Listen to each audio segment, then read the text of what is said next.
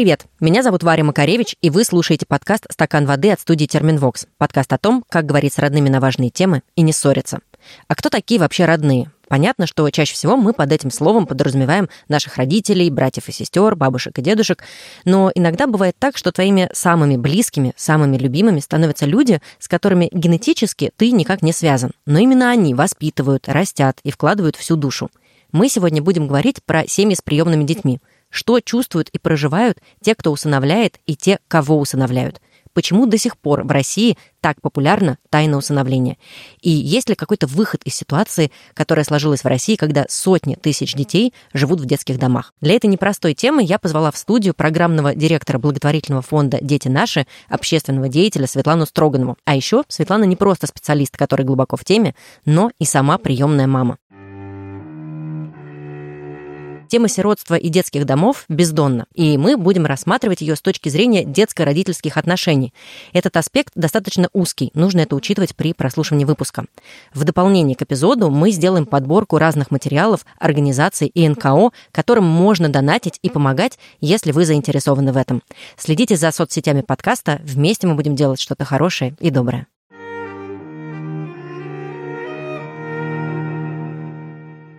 Светлана, привет. Привет. Сразу хочу оговориться, что наша сегодняшняя с тобой беседа будет условно поделена на две части.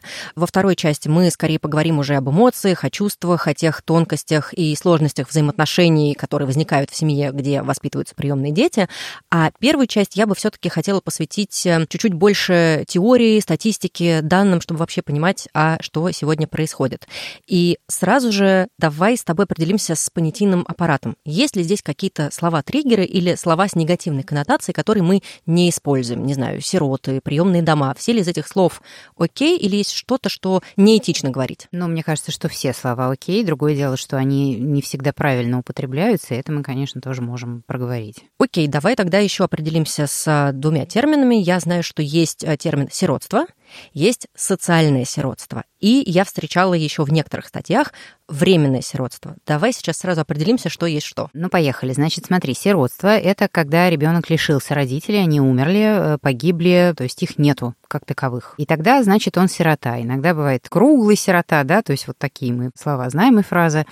А социальное сиротство — это явление, скорее. Сейчас у нас в детских домах порядка 37 тысяч э, детей-сирот и детей, оставшихся без попечения родителей. Так вот, феномен в том, что у этих э, почти 40 тысяч детей детей-сирот, у них на самом деле есть родители. У 90% у них есть родители, у них есть бабушки, дедушки, у них есть близкие родственники, они не сироты, их просто не хотят забирать в семьи свои родные, поэтому они живут в детских домах. И, собственно, термин отсюда и пошел, что он социальное сиротство. Причиной этого сиротства стали социальные какие-то вопросы, социальные проблемы, которые есть у семьи, у родителей, то есть они либо лишились работы, либо у них сложное материальное положение, либо отец ушел, мать не справляется, либо родился ребенок-инвалид, с которым мама тоже не может или папа, или семья целиком справиться, э, либо родители, что-то с ними случилось, они сели в тюрьму. Если мы говорим про временное сиротство, это крайне редкое такое словосочетание, которое употребляется, потому что на самом деле чаще их называют так называемые родительские дети, потому что это родители по заявлению размещают своих детей. То есть иногда можно прийти, допустим, в Федеральном банке данных мы не видим ребенка, а в детском доме он есть. И тогда мы спрашиваем, а что это за ребенок? А он родительский. Это значит, что родители в силу каких каких-то причин не могут сейчас временно заботиться о своем ребенке, они его размещают в детский дом, они пишут заявление, прошу в связи с тяжелым жизненным положением забрать. Но, к сожалению, таких детей у нас ну, больше 20 тысяч сейчас. То есть это порядка 60-70% от общего количества детей-сирот. Плюс к этим 37 тысячам это еще вот эти невидимые родительские дети. Но там это заявление ограничивается каким-то сроком. То есть, словно родитель пишет заявление, говорит, через полгода вернусь. По закону, да, но родитель может прийти и еще раз написать, и еще раз написать. И часто, к сожалению, бывают такие случаи, что даже не сам родитель пишет, а пишут сотрудники, чтобы вроде бы как продлить. Потому что есть есть тренд на снижение количества детей-сирот. Дети, которые сидят по заявлению, они невидимые, то есть они не считаются детьми-сиротами, де юре, но де-факто они сироты и есть. Они могут годами жить в этих учреждениях, их никто не видит, их никто не может взять под опеку. Собственно, они как бы просто сидят и ждут. Я в свое время была в Дзержинске. Это давняя история, это давняя практика, это не только-только вот до этого дошли.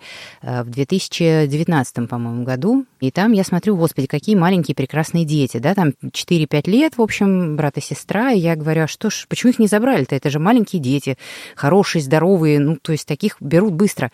Она говорит, а это как бы родительские. Оказалось, что мама познакомилась на чемпионате мира по футболу с каким-то перуанцем, и вот она усвистела в Перу, написала заявление, и так она оттуда и присылает эти заявления, дети уже полтора года сидят, и мама, скорее всего, не вернется. И ничего не происходит, то есть и дети живут не в семье, они травмируются, находясь в детском доме, ну и все. И забрать их никто, соответственно, не может. никто не может. То есть даже если бы я захотела и сказала, я оформлю над ними опеку, нет. Ты назвала цифру 37 тысяч плюс 20 тысяч родительских невидимых mm-hmm. детей. Я при этом встречала вообще цифру, что по разным данным в России сейчас около 450 тысяч детей-сирот. И я так себе представила, это вот как город Сочи, вот там население примерно такое же. Это правильная цифра. Да. Это правильная цифра, просто здесь элемент статистических данных, как они обрабатываются. На самом деле, действительно, в России есть порядка 450 тысяч детей-сирот и детей, оставшихся без печенья родителей, но 90% из них живут в семьях. Это под опекой они находятся.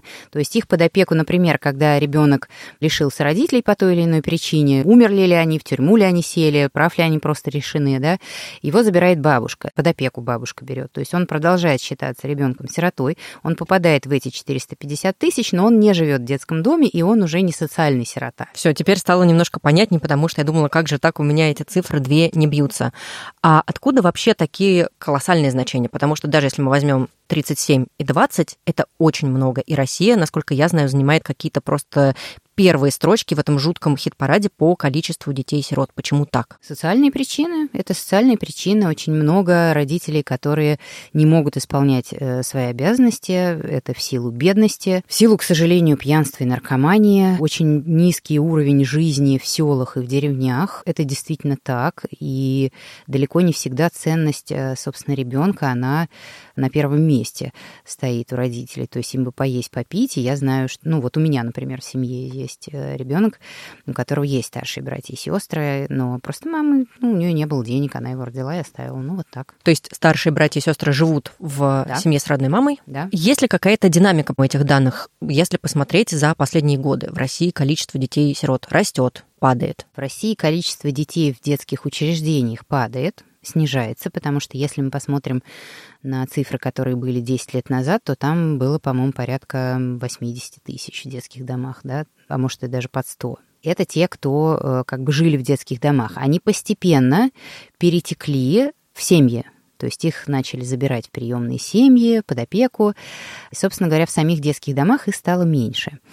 Но социальных сирот не стало меньше. То есть вот их как было полмиллиона плюс-минус, да, вот так их и осталось. То есть на самом деле это такая более-менее постоянная цифра.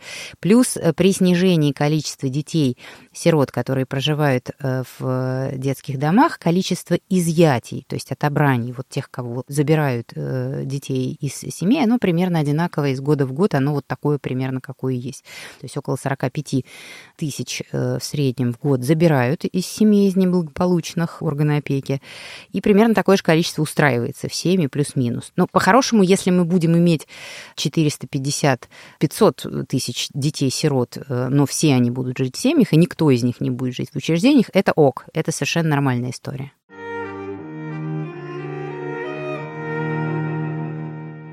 Ты программный директор фонда «Дети наши», и мне кажется, да и я, наверное, собственно, в числе этих людей, что большинство думает, что основная работа фондов – это искать детям приемные семьи, либо запускать кампании сборы э, по поиску средств для поддержки детских домов, ну и давай такой стереотипный, ну и закупать там все к школе, пластилин и карандашики. Что на самом деле делаешь ты и фонд? Подарки еще. Это самая частая такая история. Первое, что возникает у людей в голове, что если есть дети-сироты, им обязательно нужно возить подарки. Мы с этим, конечно, сражаемся уже много лет и, кстати, успешно.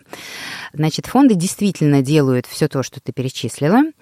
Но наш фонд, он э, немножечко пошел в другую сторону. Значит, во-первых, мы понимаем, что есть дети-сироты, которым действительно надо помогать. И помогать не детским домам, а детям-сиротам. То есть не оборудовать детские площадки в детских домах, а делать так, чтобы детям-сиротам либо не нужно было вообще жить в детских домах, либо хотя бы там мы вкладывались не в какие-то стены и прочее оборудование, а в образование детей, в профориентацию, в какие-то, в общем, услуги, которые могут помочь детям выстроить свою дальнейшую жизнь нормально. У них проблемы большие с социализацией. Занимаясь с детьми в детских домах, мы их социализируем, мы их образовываем, ну, дообразовываем. Мы им даем услуги профориентологов, э, мы их вывозим на какие-то социализирующие мероприятия. Мы, помимо этого, еще и подумали, а что сделать, если ребенок, который находится в детском доме, вдруг сказал, что я бы хотел вернуться к себе в семью. И мы тогда начинаем работать с семьей смотрим, возможно ли что-то там починить и как-то это все наладить, чтобы ребенка вернуть к своим родным и близким. Если это возможно, мы возвращаем ребенка в семью, помогая семье и добиться устойчивости. После того, как мы начали вот этих детей помещать в семьи, мы задумались, а можно ли сделать так, чтобы вообще детей не забирали? Ну, то есть это идеальный вариант, чтобы ребенок остался в своей семье, его не разлучали бы с своими близкими, он бы не травмировался, потому что ребенок, которого забрали из семьи, он же теряет не только маму и папу, он теряет вообще все. Он теряет свою комнату, он теряет своих друзей, он теряет свою школу, он теряет речку, на которую он бегал купаться, он теряет собаку, он теряет, ну, все, полностью разрушена вся его жизнь. И это, конечно, катастрофа. И ребенок переживает эту катастрофу очень тяжело, и в детском доме что ему там могут предложить? Ну, иди ложись в кровать, да, ну, иди поешь. То есть здесь невозможно никак это залечить, все особенно в условиях детского дома, когда там раз в неделю приезжает психолог, и дети ему никогда ничего не скажут, потому что они боятся, тут же все настучат. Поэтому мы начали работать с семьями, в которых есть риск отобрания детей, в которых есть э, риск разлучения со своими детьми, и мы начали выяснять, а что же там происходит, и можно ли как-то это заранее схватить и помочь. И выяснилось, что больше чем в 50% случаев проблемы совершенно решаемые. То есть если сгорела печка и нечем топить, а как бы там холодно, чаще всего это сельские семьи, то ребенок находится в ситуации, где ему опасно, и опека что? Она принимает решение забрать, а у семьи нет денег на ремонт печки. Да? Ребенок помещается в детский дом, а в детских домах у нас содержание детей от 60 до 100 тысяч в месяц стоит. И вот этот ребенок живет месяцами в этих детских домах. Мы думаем, господи, а сколько стоит печку починить? То есть мы понимаем, что намного выгоднее даже государству тому же начинать заниматься профилактикой. Вот мы, собственно, уже несколько лет занимаемся профилактикой сиротства, и за это время больше, наверное, 300 детей у нас не попали в детские дома, то есть нам удалось предотвратить их разлучение с родителями и родителям помочь как-то, в общем, устаканиться в своей жизни. Если говорить о тех, кто думает о том, чтобы взять к себе в семью приемного ребенка. А даже ты в одном из своих интервью говорила, что из тех, кто приходит в школу приемных родителей, приходят готовиться к этому событию, на самом деле 70%, если я не ошибаюсь, ничего потом не делают, и только 30% все-таки воплощают свое желание в жизнь. Почему так? Почему, как тебе кажется, такой, ну, с одной стороны, классно, что хотя бы 30, с другой стороны, такой, ну, в общем, относительно небольшой процент все-таки решается. И вообще, слава богу, что вот эти 70 не решаются, потому что было бы хуже, если бы они решились, взяли и потом вернули.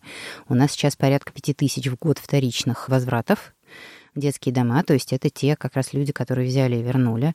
И это еще более травматично для ребенка, потому что ну, это повторное предательство. Иногда бывают дети, которых там не один раз вернули. У меня старшая приемная дочь ее два раза возвращали из приемной семьи, два раза от нее отказывались кровные родственники. В общем, это, ну, я не представляю, как я бы жила, если бы меня там предавали, предавали, предавали и предавали. Как можно вообще кому-то потом поверить? Это, это очень тяжело, это невозможно взрослому человеку.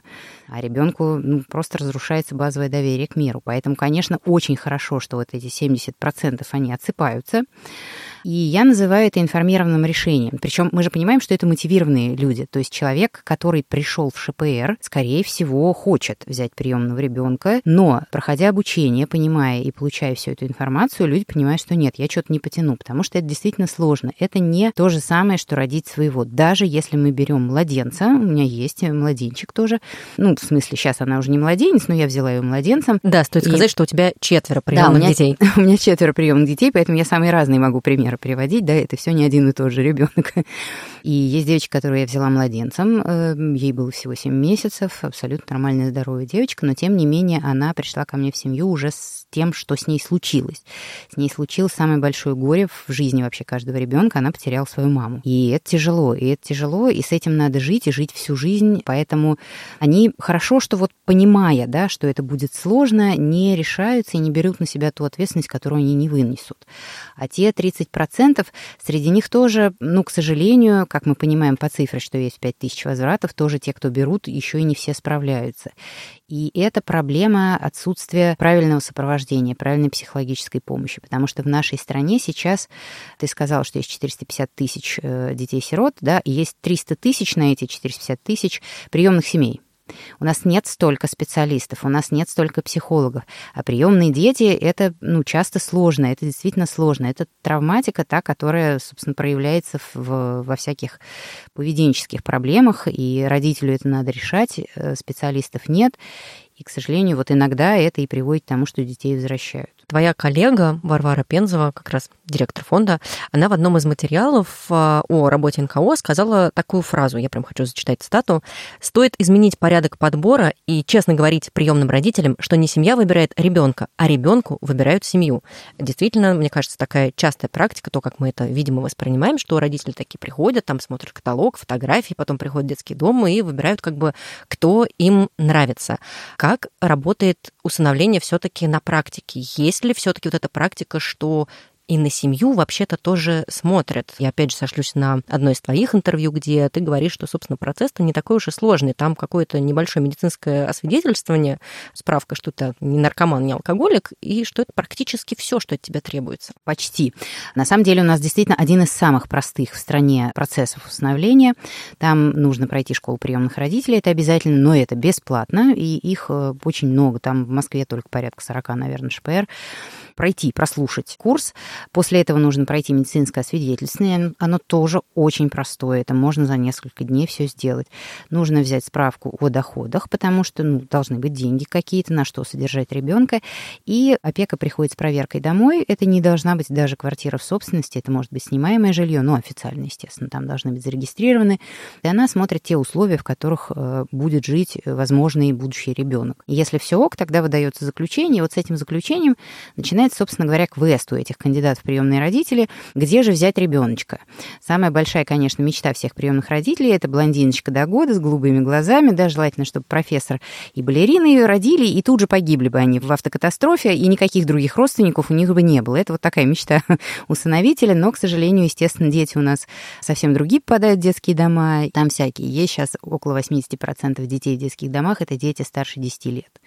То есть это подростки. На них, естественно, никаких очередей не стоит, но довольно часто в плане приема таких детей в семью, наоборот, это хороший вариант. Они уже с какой-то установившейся привязанностью, да, они уже какие-то, в общем, понятные, да, там без сюрпризов по здоровью. А дальше, собственно, родитель начинает смотреть этот федеральный банк данных, и вот он, листая, листая фотографию, он видит какую-то фотографию или видеоролик, и думает, о боже, какой хороший ребенок, и едет с ним знакомиться. При этом, действительно, система сейчас, она выстроена криво. Ребенка не готовят к этому, к устройству в семью. И максимум, что делается, это когда в детский дом приезжает уже родитель с направлением на ребенка, который ему понравился по фотографии или по видео. А, Ребенку кричат там, Сидоров, иди, значит, показывайся, тебя смотреть пришли. Чаще всего вот это так происходит. И это, конечно, большой стресс для ребенка, потому что, ну, как меня, что мне в зубы будут заглядывать, да, там, что мне надо предъявлять. Иногда дети бунтуют и не хотят вообще, и сопротивляются, и правильно делают вообще, ну, как бы такое. Как бы, на твой взгляд, должна была выглядеть подготовка ребенка? Ребенка. Как она должна выглядеть и как есть некоторые практики, которые внедряются сейчас э, некоммерческими организациями и фондами, это есть параллельные процессы, когда детей готовят к семейному устройству и начинают их изучать и смотреть, какие у них потребности, кто хочет играть в футбол, кто готов жить в сельской местности, кто в городской, кому нормально, если в семье много детей, допустим, животных, кому наоборот нужно, чтобы он был один единственный цветочек мамин, да. То есть здесь нужно смотреть, какие есть действительно потребности у ребенка, плюс анамнез. У кого-то может быть насилие в анамнезе, да, и тогда не в любую семью его нужно, да. Парни, например, с насилием 12-летнего, у них в коем случае нельзя отдавать в семью, где есть там маленькая девочка, там 7-8 лет, потому что, ну, либо нужен тотальный контроль. И поэтому это очень важно. У нас такого не происходит в государственном масштабе, но некоммерческие организации, фонды, они такие практики делают. То есть параллельно изучаются дети, параллельно есть э, некий пул приемных родителей, кандидатов в приемные родители, которых тоже обследуют и смотрят, а у вас какие возможности, у вас какие, что у вас в семье вообще происходит. И дальше уже психологи, они начинают вот этот пазл складывать. После того, как им показалось, что вот эти подходят вот этим, Тогда ребенку, то есть просят приемных родителей снять о себе ролик и фотографии, рассказать о своей семье. Потом показывают ребенку, посмотри, хочешь ты с ними познакомиться, готов ты на них посмотреть. Если готов, окей, давай знакомиться. Если нет, давай следующих. И это правильно. Я считаю, что это соблюдение интересов детей и есть. Потому что э, здесь они как субъекты, как авторы да, своей жизни. А когда мы просто говорим, там, Сидоров, идите, осмотреть будут, ну, это совершенно такое потребительское отношение к детям, это как собачку в питомник приехать выбирать. Я категорический противник вот этого. Да, мне кажется, что схема, которую ты описала, она такая гораздо более человечная. Ну и она предотвращает вот эти возвраты вторичные, потому что если дамочка, например, которая насмотрелась вот этих видео, а в видео все дети прекрасны, они все любят читать, они все любят учиться, они любят ходить в кружки, но мы же по-честному понимаем, что ничего подобного, они не любят читать и не любят учиться. Вот, и поэтому, когда честно психолог обследует ребенка и понимает, что если женщине важно, чтобы он он там хотел ходить в театры, там на выставки и куда-то, а пацану надо футбол, все, не трогай меня с этими выставками, они вряд ли уживутся. И не надо сразу это затевать.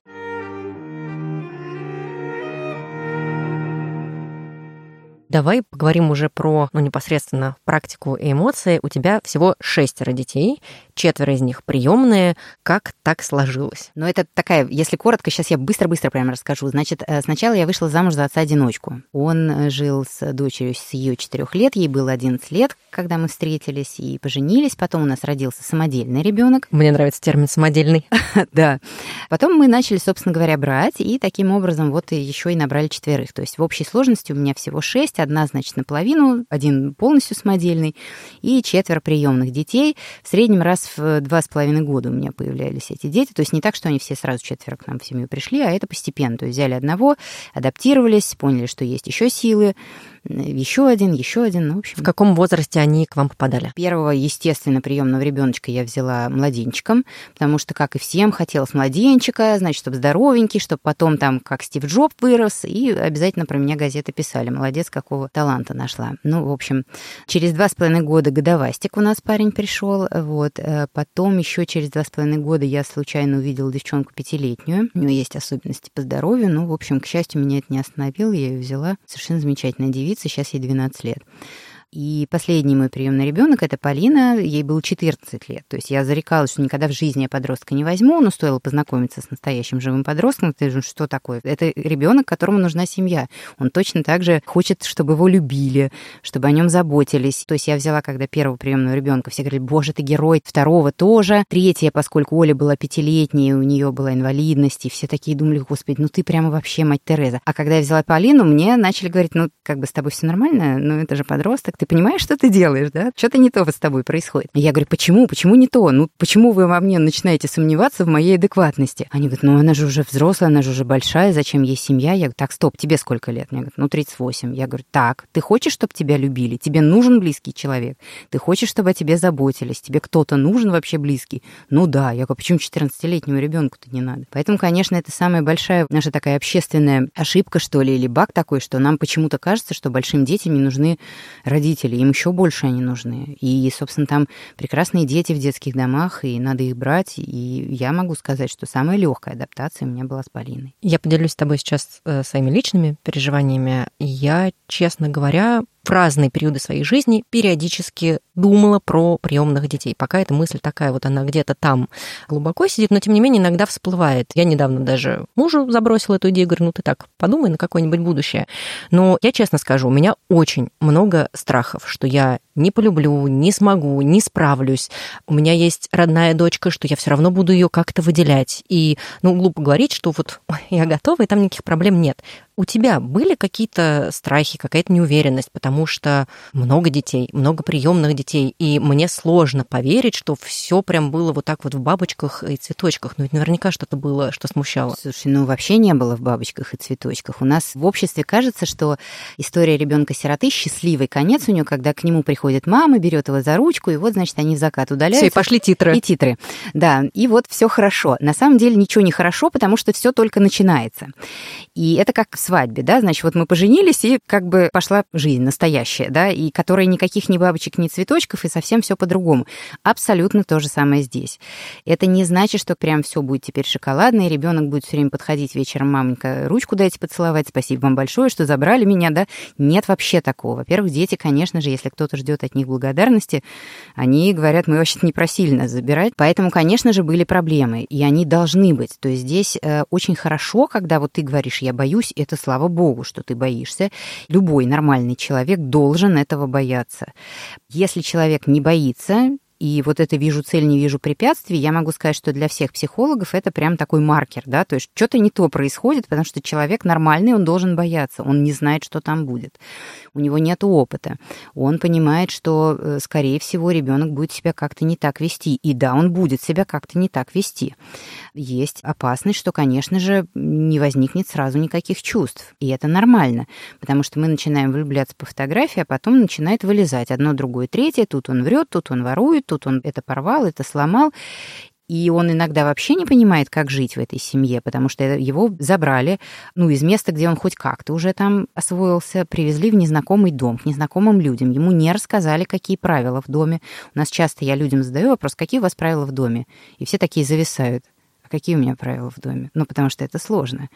А ребенку надо рассказать, какие у нас правила в доме, потому что он продолжает жить ну, так, как он живет. И он привык, что он не убирает за собой посуду, он не моет ее, он не готовит, он не выбрасывает мусор, он не убирает постель, что ему 20 раз говорят «делай уроки», а иногда ему не говорят «делай уроки», потому что все равно им ставят тройки. Очень много такого, что требуется действительно участия и понимания, почему это происходит. Насчет «полюблю» — это вопрос э, вообще такой. То есть если все ожидают каких-то прям трепетных-трепетных чувств, что сейчас прям я начну умирать, господи, как хорошо. Вот этого вообще не надо ждать. Для меня в случае с приемным родительством любовь — это в первую очередь решение. Я буду заботиться об этом ребенке и делать все, чтобы его жизнь стала лучше, вопреки даже тому, что он делает. Это для меня и есть любовь. Вот когда мы делаем дела и совершаем какие-то действия, даже когда нам иногда хочется его, я не знаю, взять и встряхнуть, и запереть в комнату и не видеть больше никогда, но мы продолжаем о нем заботиться и продолжаем что-то делать. И вот когда мы вот это все делаем, делаем, делаем, тогда бонусом к нам приходят вот эти бабочки в животе, если мы все правильно делали и не ждали их от себя.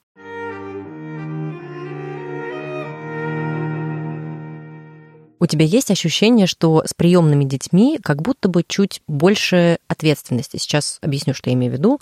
Ну, например, больше страха причинить боль или где-то, может быть, лишний раз поругаться или что-то сказать, про те же правила в доме объяснить, что, слушай, ты не прав, что ты там неделю уже мусор не выносишь, просто потому, что человек и так пережил невероятную травму в своей жизни, у него и так сейчас очень сложная адаптация, а тут еще ты такой, значит, строгий родитель со своими какими-то правилами лезешь. Нет, вот с этими с четырьмя приемными вообще такого не было. У меня это все прошло, как я потом выяснила, это была адаптация, когда мы начали жить с мужем и его дочерью Сашкой. У нее мама умерла, и поэтому собственно, как бы мне все говорили, боже, сразу тебе и муж, и ребенок, это как прямо хорошо.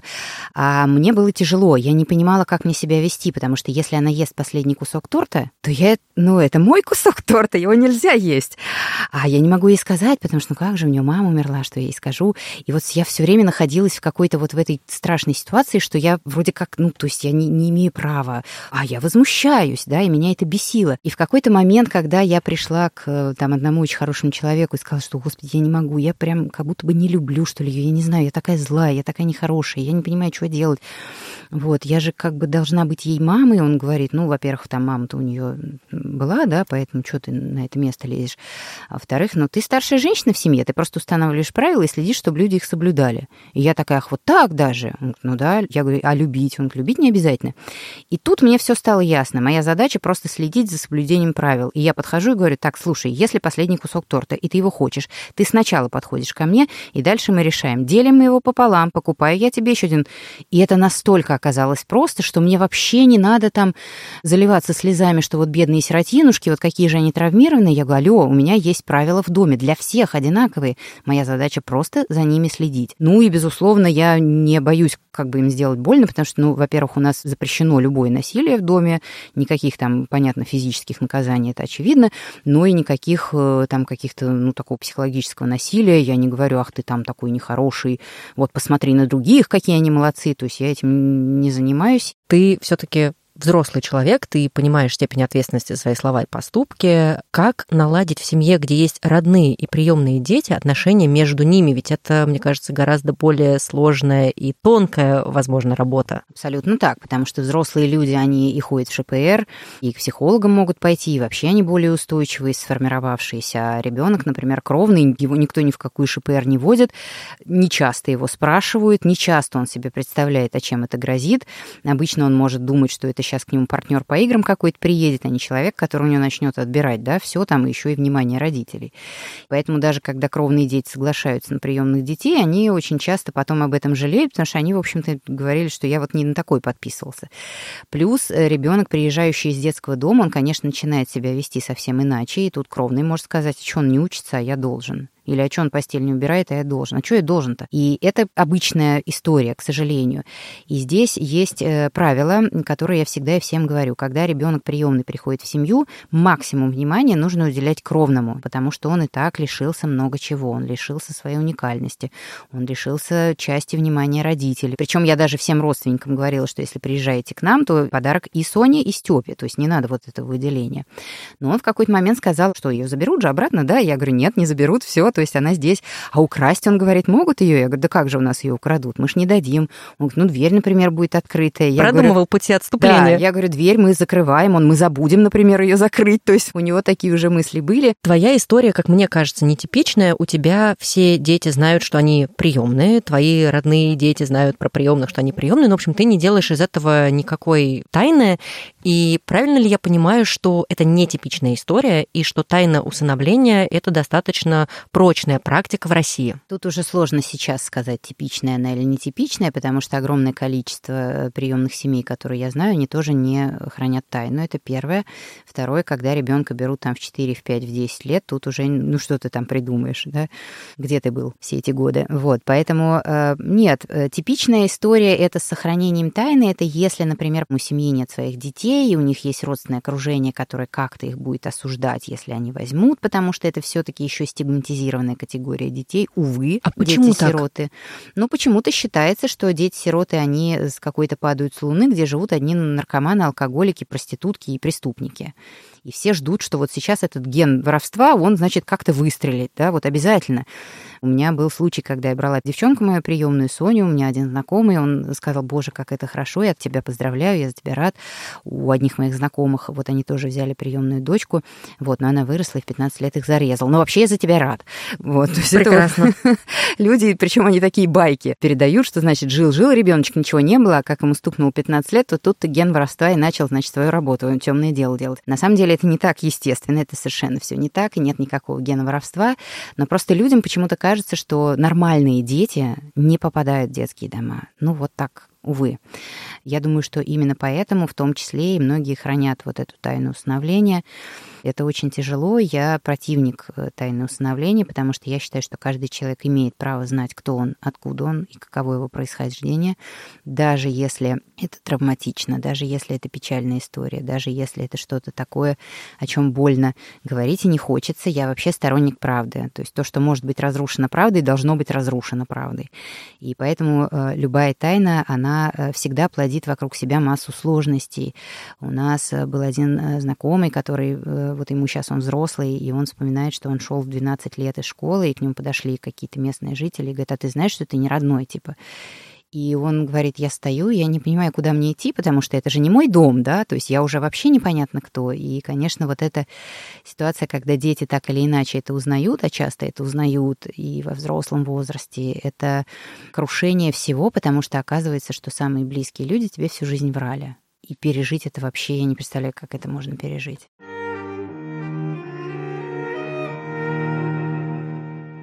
Вот я хочу рассказать тебе одну историю. Я знаю одну семью, где есть приемный ребенок. Родители решили не говорить ему правду. Он достаточно взрослый, этот человек уже. И они продолжают это скрывать, в том числе, как я понимаю, из-за достаточно тонкой душевной организации. То есть, возможно, узнав правду, ничего хорошего они этим не привнесут в отношения. Есть ли, на твой взгляд, ситуации, когда, может быть, все-таки лучше действительно не говорить человеку о его происхождении и постараться максимально, сколько можно, это скрывать? Мое личное мнение нет. Я вообще считаю, что нет никакой спасительной лжи. Всякая ложь, она зло. И вот эта тонкая душевная организация, она довольно часто является как раз следствием того, что ребенок живет в обмане во вранье. Это же все время надо заботиться. Но смотри, ты уже знаешь ведь, что он приемный. И ты не одна такая. Не одна. И еще есть такие люди. То есть на самом деле вокруг этого ребенка образовывается облако лжи такой, да, замалчивание, утаивание, еще чего-то. И это хочешь не хочешь, ты чувствуешь, ты начинаешь в этом жить. Это очень плохо сказывается на ребенке, это плохо сказывается на родителях, потому что они все время в беспокойстве. Они же волнуются, как бы чего не вышло, и кто бы где чего не ляпнул. И это действительно, ну, в общем, мне кажется, это сложно для всех. А имеет ли кто-то право как-то постараться повлиять на этих родителей.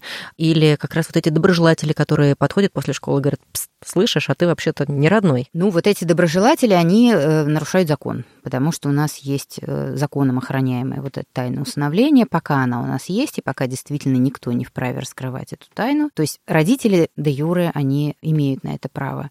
Де-факто я считаю, что они все таки нарушают права этого человека, потому что ну, он уже, извините, взрослый человек, который не знает, кто он и откуда он. Я говорила с разными взрослыми людьми, которые узнавали, что они усыновлены, когда уже не могли никаких концов найти, и они говорили, что это сродни ощущению амнезии, что там что-то есть, а я не понимаю, что, я не понимаю, кто я, я не могу приземлиться и вот эту устойчивость ощутить. Но это тяжело, это страшно. То есть у меня у детей не самые хорошие истории, как мы понимаем, да, в анамнезе.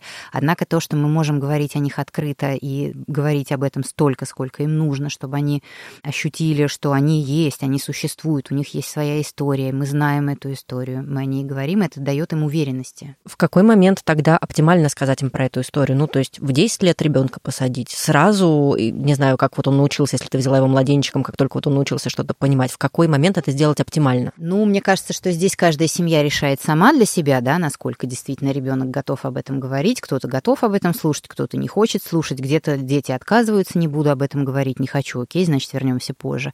У меня было проще, у меня Соня у моей мамы гостила со Степой, с самодельным как раз сыном, и мама мне звонит в ужасе и говорит, господи, она меня спрашивает, откуда я взялась, а я не могу ей рассказать, а она спрашивает, ну, бабушка, что ты не знаешь, откуда берутся дети? Она говорит, я не знаю, я сейчас у мамы твоей спрошу, давай быстро приезжай, что-то ей объясняй. И пока я ехала, Степа ей сказал, ну я-то как бы из живота появился, а тебя уже готовую привезли, поэтому мне оставалось только все это ей подтвердить. И сказала я это все, и мы с ней проиграли на игрушках. Вот идет кошечка, вот она видит, что маленький щеночек остался без мамы, и она его забирает, и он становится ей сыночком, и вот они вместе. И мы все это в играх играли, играли, играли, и, собственно, вот три года она узнала. Ну, а дальше, когда следующие дети появлялись, там уже, собственно, постоянно эти разговоры у нас, они открыты, и мы это все обсуждаем, и там уже в вариантах что-то скрывать просто, ну, их нету. А вот как, кстати, поговорить с родственниками? Видишь, э, твоя мама, я так понимаю, очень поддерживающая и без твоего какого-то решения и отмашки даже ничего не собиралась рассказывать. А как вообще работать с своими близкими? Ну, я подозреваю, что, может быть, не все бабушки потенциально или там дедушки, неважно, дяди, тети, счастливы от мысли, что в семье появится приемный ребенок, например. К сожалению, далеко не все, и я часто знаю случаи, когда бабушка говорит, вот этого приводи самодельного, а того, пожалуйста, не приводи, он чужой. Такое бывает. И здесь, конечно, важно родителю всегда быть на стороне ребенка, чтобы не было такого, что мы вот с этим поехали к бабушке, а ты сиди дома. Ну, потому что это очередное предательство, да, и очередное ты не наш, ты не такой, ты какой-то недоделанный, ты ребенок начинает себя таким ощущать. Поэтому, конечно же, очень важно родственникам сказать «нет, у нас все дети наши, и поэтому либо мы едем к вам целиком, да, всем табором, либо, извините, ну, мы не приедем просто». Другое дело, что некоторым родителям очень сложно бывает противостоять своим родителям, потому что если у них был авторитарный стиль воспитания, подавляющий, они не приучены отстаивать свое мнение, они не приучены к самостоятельности, они очень зависят от мнения родителей. И такое сплошь и рядом, к сожалению, у нас есть во взрослом возрасте. Надо искать помощи здесь. Помощи надо искать и у специалистов, у психологов, которые помогут выстроить свои границы и границы семьи, если там действительно конфликтная ситуация. А, либо можно помощь сообществ приемных родителей. Очень много в формате равный равному поддержки получают приемные родители, и кто-то делится опытом. Либо, если совершенно нормальные, адекватные бабушки и дедушки, то им можно также предложить пройти ШПР, если они хотят. Или дать почитать какую-то информацию, литературу, объяснить, рассказать, потому что часто причиной неприятия является неинформированность. Я хочу вернуться еще на шаг назад, но это все-таки тоже в тему разговоров и коммуникации, которая во всех этих ситуациях не самая простая. А что, собственно, говорить ребенку, который понимает, что его почему-то бросили, и он наверняка задает вопросы, а что со мной что-то не так, почему меня оставили? Как здесь строить разговор? Ну, это тоже все с точностью до конкретного ребенка, потому что какой ребенок что вынесет. Дети же у нас тоже травму интерпретируют, они события по-своему воспринимают. Э, я помню, у нас был семинар, и один специалист рассказывал, как к нему привели девочку 12-летнюю, которая жила с рождения в приемной семье. Мама в родах умерла. Там маме сказали, надо вам сейчас выбрать, умрете вы или ребенок. И мама, рожая, сказала, конечно, пусть живет ребенок, умру я, и мама умерла. Дочку тут же забрали в приемную семью. И в 12 лет у нее были очень серьезные проблемы с поведением. Привели к специалисту и выяснилось, дочка сказала, что вообще-то мама моя меня настолько не любила, она настолько не хотела быть моей мамой, что она предпочла умереть, чтобы только не быть со мной. Хотя на самом деле мы знаем, да, какое самопожертвование, какая любовь была к этому ребенку. А дочка вот так восприняла. И действительно, это тот самый вопрос, которым мучаются очень многие отказники с рождения. Вот на них прям очередь хотим отказника с рождения. Извините меня, попробуйте-ка объяснить ребенку, да, десятилетнему, что я что, была плохая, потому что от меня мама отказалась? Ты говоришь, нет, ты была неплохая, ты хорошая. Тогда что, мама моя плохая? И ты все время попадаешь вот в эту ловушку, да, кто плохой, почему со мной так случилось? случилось. Тогда, конечно, я всегда стараюсь говорить правду, естественно, но с учетом возраста, да, то есть мы, например, с Соней, когда с моей разговаривали, там вопросы про алкоголизм мы начали поднимать в 7-8 лет. Я начала объяснять, что это за заболевание, как это происходит, что человек, ну вот он не может себя контролировать, и такое случается. И довольно часто приходится говорить неприятные вещи и признавать, да, с тобой это случилось, это очень плохо, что с тобой это случилось, и никому мы не пожелаем, но давай как-то учиться с этим жить, да, и слава богу, я очень счастлива, что ты у меня есть, и вопреки вот этим всем событиям трагическим, тем не менее ты сейчас у меня есть, и я прям счастлива и рада, и слава богу вообще, что мы вместе. У меня аж прям дыхание сбилось, когда ты все это рассказывала. Давай попробуем сейчас дать некий гайдлайн для тех, кто хочет как-то помочь, для тех, кому эта тема не безразлична, но кто вот не готов завтра пойти прям в школу и взять ребенка. Может быть, есть что-то другое, какие-то шаги, которые можно предпринять, и помочь. Да, конечно. Первый вариант – это, естественно, можно поддерживать те фонды, которые помогают детям-сиротам, которые устраивают их приемные семьи или возвращают в кровные, можно просто их поддержать. Те деньги, которые там люди хотели, например, на игрушки потратить, ну, отдайте, пожалуйста, фонд. Не надо, эти игрушки будут выкинуты тут же, да. Есть вариант волонтерства. Лучше, например, у нас волонтерская программа – это программа наставничества. Можно стать ребенку наставником. Э, сначала пройти небольшое обучение. Оно не такое, как школа приемных родителей. Это всего там, по-моему, два дня э, тренинга, еще интервью с психологом. Это, конечно, дети-подростки. Это дети от э, там, 13-14 лет. Но им тоже очень важен значимый взрослый. И наставник начинает с ним общаться. То есть ребенок продолжает жить в детском доме, наставник с ним общается, приезжает к нему в гости. Если три месяца он он как бы ездит и вызывает доверие у администрации детского дома там, и все, в общем, нормальные с ребенком нормальные отношения, уже ему могут утром отдать, вечером он может вернуть. То есть он может на выходной, допустим, там ребенка забрать и что-то с ним делать. Мы всегда говорим, что не развлекайте их, не надо их там таскать по всяким развлечениям, а учите их там пользоваться транспортом, потому что они, когда выходят из детского дома, они не могут не пользоваться транспортом, не взять талончик поликлиники, не зайти в МФЦ. Для них это вообще ужас ужасный. Это квест, который там не каждый пройдет. Один там дядька у нас там брал парня, учил его стирать носки, варить макароны. То есть им нужны вот такие очень понятные и простые действия, которые, в общем-то, помогут им социализироваться тогда, когда они выпустятся из детского дома. И наставники часто продолжают общаться с ребятами, когда они выпускаются из детского дома, именно потому что тогда они самые уязвимые. Потому что тогда наставник может им сказать, нет, не подписывай эти бумаги, нет, не бери этот микрокредит, нет, вот сюда не вписывайся, нет. Ну, потому что мы понимаем, что когда он окажется на улице, к нему не подойдут там с предложением сходить в музей, да, предложит что-нибудь другое. Я не могу здесь не спросить э, такой аргумент адвоката дьявола. Звучит все очень здорово, но нет ли у ребенка в этот момент ощущения, что, ну, вот меня там на день даже, может быть, забирают и что-то со мной там делают, и макароны меня учат варить, а домой не берут? У некоторых детей может возникнуть такая мысль, и мы, естественно, заранее все эти риски продумываем. Это не просто так мы берем ребенка и знакомим его со взрослым, мы ребенка готовим. У взрослых есть свои тренинги, у детей есть свои тренинги. И детей мы отбираем именно по психологической устойчивости, которые могут нормально переживать вот такое общение.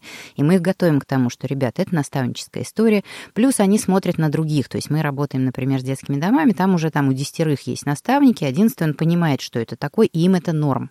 Им это норм, такой формат общения, потому что ну, у них так, и у меня так, и, в общем-то, все хорошо. Что ты напоследок можешь сказать тем, кто уже стал приемным родителем и, может быть, сейчас нас слушает, и тем, кто вообще только думает об этом? Значит, тем, кто уже стал приемным родителем, я хочу сказать, что ищите сообщество приемных родителей в интернете, живьем, потому что это самая большая поддержка, которая только может быть. Потому что если в 11 вечера в пятницу что-то случилось там, и ребенок, допустим, не пришел домой, я не могу звонить психологу, я буду звонить такой же приемной маме и спрашивать, а что я должна делать. И это большая поддержка без осуждения, потому что мы все говорим на одном языке, и мы очень хорошо понимаем, что случилось кандидатам на пути к приемному родительству могу сказать, что если вы боитесь и опасаетесь, это нормально, это хорошо. Если вы в результате сбора той информации, которой вы хотите обладать, решите не стать приемным родителем, это тоже очень хорошо. То есть вы никакие не трусы и не все, а вы просто очень адекватные люди, которые хорошо оценивают свои силы. То есть я не пойду поднимать там штангу 400 килограмм, потому что ну, я как бы соображаю, мне не по силам. Хотя кто-то, может, подойдет ее и поднимет. И вот есть такой ликбез по приемному родительству. На Ютубе он бесплатно. Это 15 мини-лекций таких по 15 минут. Там как раз такое введение, то есть это пред-ШПР такое, предтеча ШПР. То есть надо вот прийти послушать эти лекции и уже дальше определяться, иду я дальше по этому пути или я все-таки пойду в волонтерство, например. Света, спасибо тебе огромное за этот разговор. Для меня он был одним из самых тяжелых эмоционально за все три сезона нашего подкаста. И я очень надеюсь, что кто-то сегодня услышит очень важные и нужные слова от тебя. Спасибо. Спасибо.